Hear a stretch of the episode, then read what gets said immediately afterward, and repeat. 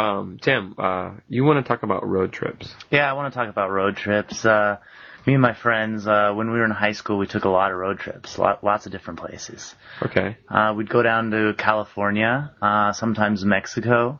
Uh, one time, when I was living in Wyoming, in one weekend, we drove uh, from Wyoming through uh, Colorado, uh, New Mexico, into Mexico, and back the same weekend. Wow. Well, actually, for people that aren't you know familiar with the United States, how far is that? Ah, it's a long way. Yeah. I don't know. Uh, it took, uh, I don't know, it took probably about uh, 15 hours one way.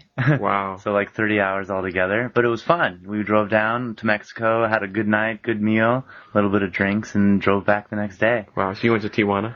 No, we went to uh, Ciudad Juarez. Ciudad Juarez, yeah, Okay. Nice. yeah, it was really fun. And then a lot of other trips. We uh, when I lived in Oregon, we'd go down to uh, California, and uh, we'd surf. Oh, really? Yeah, Oh, you're a surfer. a little bit, a little bit of surfer. Okay. Uh, one- well, what, what what kind of car do you have? I mean, what what do you use for this road trip? Uh, well, typical American, uh, uh, four-wheel drive, uh, vehicle, big vehicle. Yeah. Lots of gas, but a lot of fun. Oh man, you're from Oregon. You're supposed to be a tree hugger. I No, know. no. I know, but they're good. One one rule we had on uh, road trips was any uh, any lake or uh, big body of water we had to stop and swim in. So it was a good thing to do. Okay. Well, you live in Japan now. Do you ever do road trips in Japan? I took a road trip from uh, Niigata up uh, around Hokkaido and back. So it was a long road trip actually. Okay. Wow.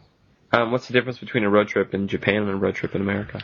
Uh, well, a road trip in Japan, uh, it's a little bit more difficult to get around. It's a little bit more expensive. Uh, in America, road tripping is sort of uh, something that a lot of people do. Yeah. And in Japan, we do that. It's a little bit strange, a little bit different, uh, not not very normal. Yeah, So, that's true. Okay, great. Thanks a lot, Tim. all right.